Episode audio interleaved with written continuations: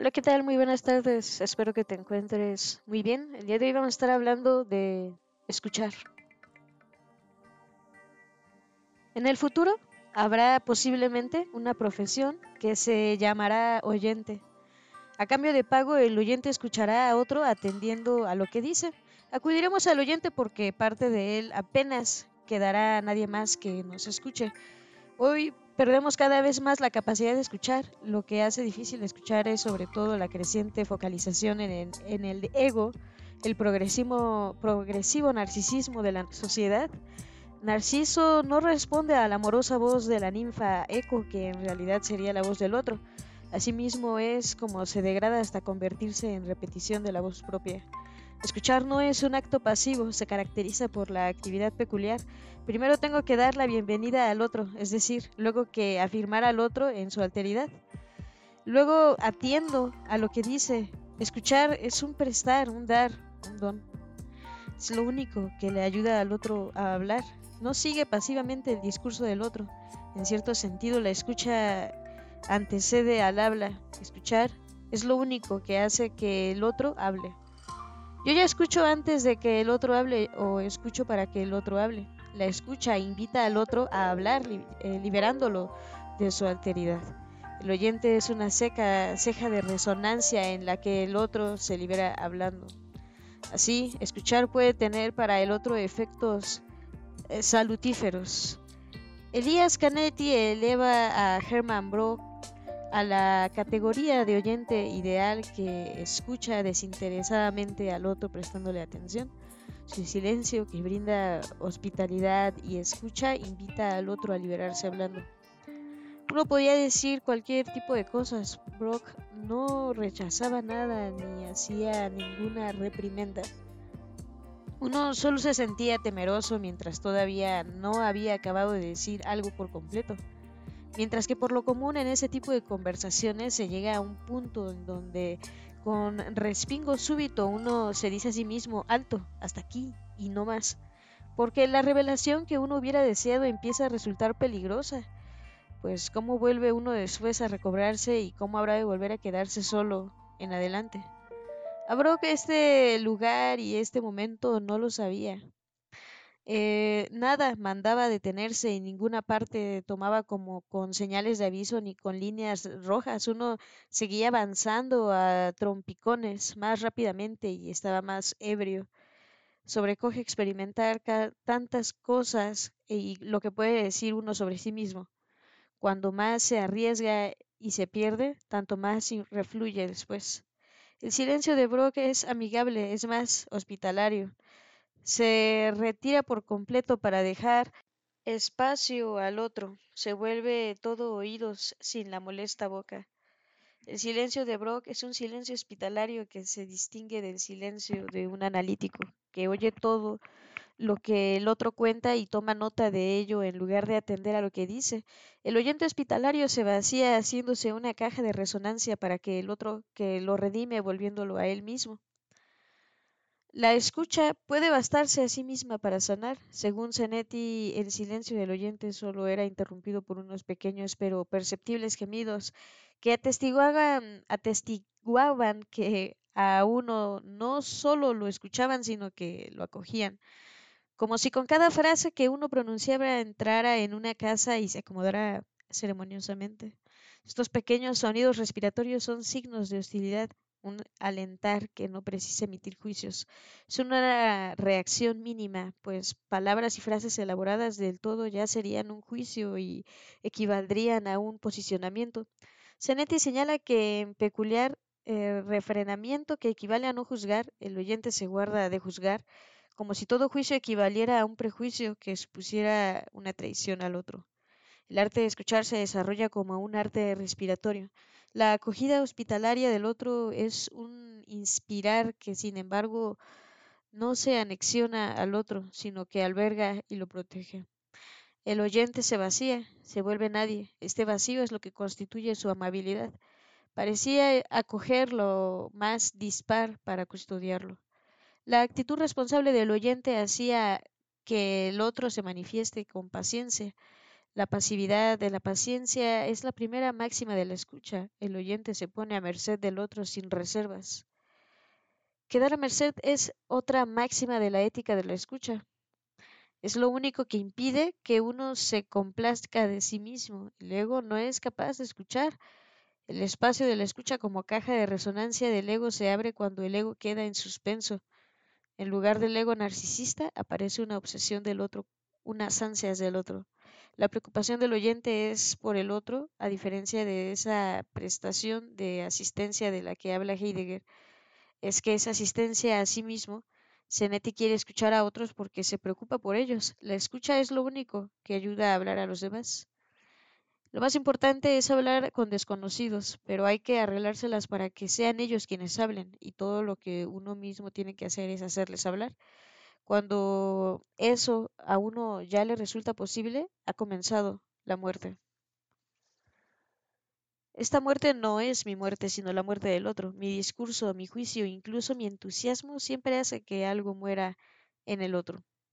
Deja que cada uno hable, tú no hables, porque tus palabras les quitan a los hombres su figura.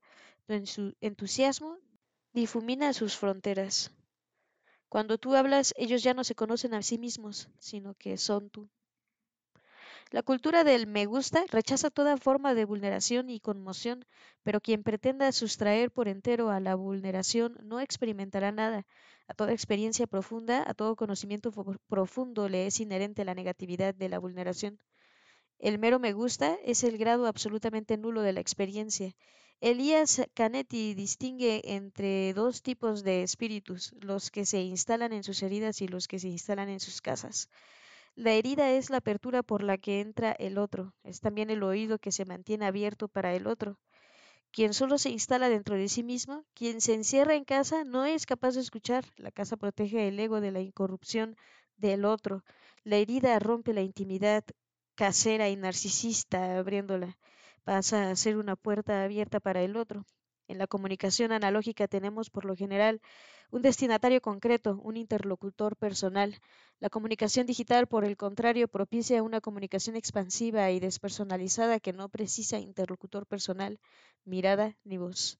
Por ejemplo, constantemente estamos enviando mensajes por Twitter, pero no van dirigidos a una persona en concreto, no se refieren a nadie, los medios sociales no fomentan forzosamente la cultura de la discusión, a menudo los manejan las pasiones. Las shitstorm o los linchamientos digitales constituyen una alabanza descontrolada de pasiones que no configura ninguna esfera pública de la red obtengo información y para ello no tengo que dirigirme a ningún interlocutor personal, personalmente. Para obtener información o productos no tengo que desplazarme al espacio público, más bien hago que la información y los productos vengan a mí. La comunicación digital me interconecta y al mismo tiempo me aísla, destruye la distancia, pero la falta de distancia no genera ninguna cercanía personal. Sin la presencia del otro, la comunicación degenera en un intercambio acelerado de información no entabla ninguna relación, solo una conexión, es una comunicación sin vecino, sin ninguna cercanía vecinal. Escuchar significa algo totalmente distinto que intercambiar información. Al escuchar no se produce ningún intercambio, sin vecindad, sin escucha, no se configura ninguna comunidad. La comunidad es el conjunto de oyentes. En Facebook no se mencionan problemas que pudiéramos abordar y comentar en común. Lo que se emite es sobre todo información que no requiere discusión y que solo sirve para que el remitente se promocione. Ahí se nos ocurre pensar que el otro pueda tener preocupaciones ni dolor. En la comunidad del me gusta uno solo se encuentra a sí mismo y a quienes son como él. Ahí tampoco resulta posible ningún discurso. El espacio político es un espacio en el que yo me encuentro con otros, hablo con otros y los escucho. El escucha tiene una dimensión política, es una acción, una participación activa en la existencia de los otros y también en sus sufrimientos. Es lo único que enlaza e intermedia entre hombres para que ellos configuren una comunidad. Hoy oímos muchas cosas, pero perdemos cada vez más la capacidad de escuchar a otros y de entender a su lenguaje y a su sufrimiento. Hoy, de alguna manera, cada uno se queda a solas con sus sufrimientos y sus miedos. El sufrimiento se privatiza y se individualiza, pasando a ser así objeto de una terapia que trata de curar el yo y su psique. Todo el mundo se avergüenza, pero cada uno se culpa solo a sí mismo de su endeblez y de sus insuficiencias. No se establece ningún enlace entre el sufrimiento y tu sufrimiento. Se pasa por alto la sociabilidad del sufrimiento. La estrategia de dominio consiste hoy en privatizar el sufrimiento y el miedo, ocultando con ello su sociabilidad, es decir, impidiendo su sociabilización o su politización. La politización significa la transposición de lo privado a lo público. Lo que hoy sucede es más bien que lo público se disuelve en lo privado. La esfera pública se desintegra en esferas privadas. La voluntad política se, eh, se, puede configurar en un espacio público, una comunidad de la escucha. El conjunto político de oyentes está menguado radicalmente. La interconexión digital favorece este proceso. Internet no se manifiesta hoy como un espacio de la acción común y comunicativa, más bien se desintegra en espacios expositivos del yo, en los que uno hace publicidad sobre todo de sí mismo. Hoy, Internet no es otra cosa que una caja de resonancia del yo aislado. Ninguno anuncio eh, ni ninguna escucha. Partiendo de Momo, de Michael Ende, se puede elaborar una ética de la escucha. Lo que caracteriza a Momo es, en primer lugar, la riqueza temporal. Al fin y al cabo, el tiempo era lo único que Momo tenía y era rica. El tiempo de Momo es un tiempo especial, es el tiempo del otro, el tiempo que ella da a los otros escuchándolos. Momo se asombra de su capacidad de escuchar, se presenta como oyente. Lo que Momo podía hacer mejor que nadie era escuchar. Eso no es nada particular. Dirá quizá algún que otro dictor, lector, escuchar es algo que puede hacer cualquiera. Pero eso es un error. Escuchar de verdad es algo que solo muy pocos hombres pueden hacer. Y el modo en que Momo sabía escuchar era singular. Momo se queda sentada y se limita a escuchar, pero su escucha opera milagros, hace que a los hombres se les ocurran cosas que por sí mismos no habrían imaginado jamás. Su escucha recuerda realmente a la hospitalaria escucha de Hermann Brock, que liberaba a los demás para sí mismos. Ella se quedaba mirando al otro con sus grandes ojos oscuros y el otro en cuestión sentía como de pronto se le ocurrían unos pensamientos de los que jamás hubiera sospechado que estuvieran guardados en él podía escuchar de tal modo que la gente desorientada o irresuelta sabía de repente que era exactamente lo que quería, o que tímidos de pronto se sentían libres e intrépidos, o que desdichados y agobiados se volvían confiados y alegres.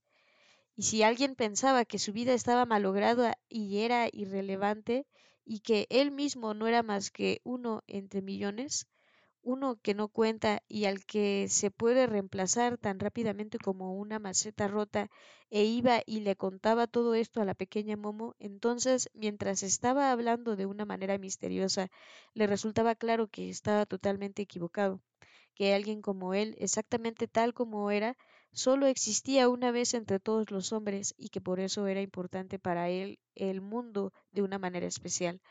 Así es como Momo podía escuchar.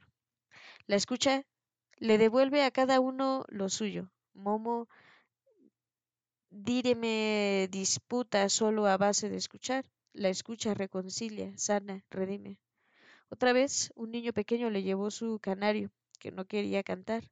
Aquella resultó una tarea demasiado ardua para Momo. Tuvo que escucharlo una semana entera hasta que finalmente empezó a cantar y a silbar de nuevo. La alborotadora sociedad del cansancio es sorda. A diferencia de ella, la sociedad venidera podría llamarse una sociedad de los oyentes y de los que atienden. Hoy es necesaria una revolución temporal que haga que comience un tiempo totalmente distinto. Se trata de redescubrir el tiempo del otro. La actual crisis temporal no es la aceleración, sino la totalización del tiempo del yo. El tiempo del otro no se somete a la lógica del incremento del rendimiento y la eficiencia, la cual genera una presión para acelerar. La política temporal neoliberal elimina el tiempo del otro, que por sí mismo sería un tiempo improductivo. La totalización del tiempo del yo proviene o viene acompañada de una totalización de la producción que hoy abarca todos los ámbitos vitales y conduce a una explotación total del hombre. La política temporal neoliberal elimina también el tiempo de la fiesta, el sublime tiempo nupcial que no se somete a la lógica de la producción, conduce a la eliminación de la producción, a diferencia del tiempo del yo que nos aísla y nos individualiza, el tiempo del otro crea una comunidad. Por eso es un tiempo bueno. Y bueno, pues hasta aquí llegamos en esta serie de la explosión de lo distinto de Byung-Chul Han. Muchas gracias por acompañarme. Hasta la próxima.